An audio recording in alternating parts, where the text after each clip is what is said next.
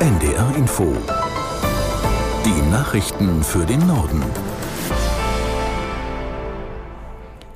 Um 11 Uhr mit Juliette Groß. In Berlin startet zur Stunde der dreitägige Bundesparteitag der SPD.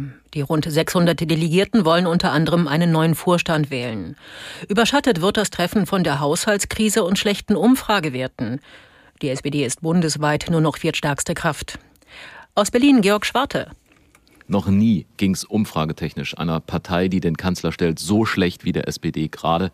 Das dürfte sich hier im Citycube an der Berliner Messe in den Gesichtern widerspiegeln. Es wird sicher etwas lauter, sagt SPD-Chef Klingbeil mit Blick auf Frust und Unsicherheit der Genossen hier. Seine Devise, wir werden Olaf Scholz den Rücken stärken. Das klingt allerdings eher nach Hoffnung als nach Gewissheit. Ob das alle Parteimitglieder auch so sehen, abwarten. Stichwort Scholz, da gibt's dann einen Wert, der allen Sozialdemokraten beim jüngsten ARD-Deutschland-Trend sicher besonders wehtun dürfte. In der Frage nach der Zufriedenheit nach seiner Arbeit liegt der Kanzler hinter AfD-Chefin Alice Weidel. Das Wort des Jahres 2023 ist Krisenmodus. Das hat die Gesellschaft für deutsche Sprache am Vormittag bekannt gegeben.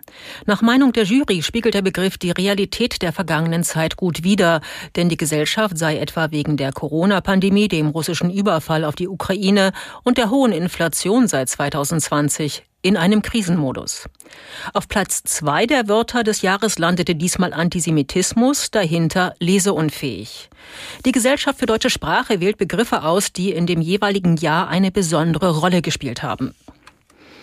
Der Notfahrplan der Deutschen Bahn ist angelaufen. Wegen des GDL-Warnstreiks müssen Bahnreisende heute mit massiven Zugausfällen und Verspätungen rechnen. Aus der NDR Nachrichtenredaktion Julia Faltermeier. Die Bahnsteige sind heute früh größtenteils leer geblieben. Durch den bundesweiten Warnstreik sind seit gestern Abend die meisten Verbindungen im Nah- und Fernverkehr gestrichen. Ein Minimum der Fernverbindungen will die Deutsche Bahn mit ihrem Notfahrplan abdecken.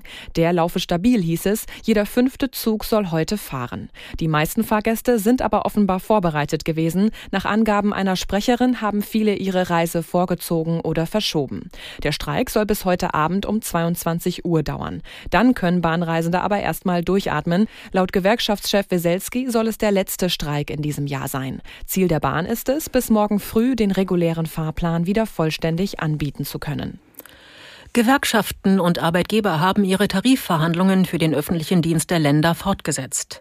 Dazu kamen in Potsdam die Spitzen von Verdi und Beamtenbund mit den Verhandlungsführern der Tarifgemeinschaft der Deutsch deutscher Länder zusammen. Zum Auftakt der aktuellen dritten Verhandlungsrunde gestern hatten beide Seiten ihre Bereitschaft für einen Abschluss erklärt. Ob es tatsächlich zu einem Durchbruch kommt, ist aber noch unklar.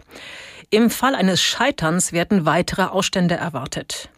Die Gewerkschaften fordern 10,5 Prozent mehr Einkommen, mindestens aber 500 Euro mehr, mehr Geld für die Beschäftigten in den Stadtstaaten Berlin, Hamburg und Bremen sowie Tariflohn für studentische Beschäftigte.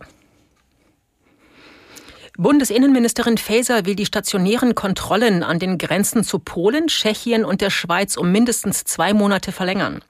Das hat sie der Zeitung Rheinische Post gesagt. Aus Berlin Bianca Schwarz.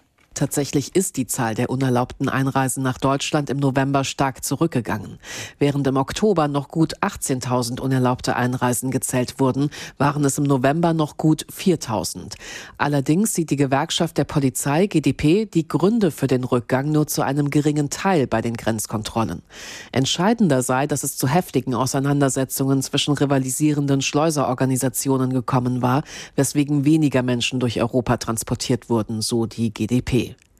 Laut EU-Recht sind Grenzkontrollen innerhalb des Schengen-Raums eigentlich nicht vorgesehen und müssen in Brüssel beantragt werden.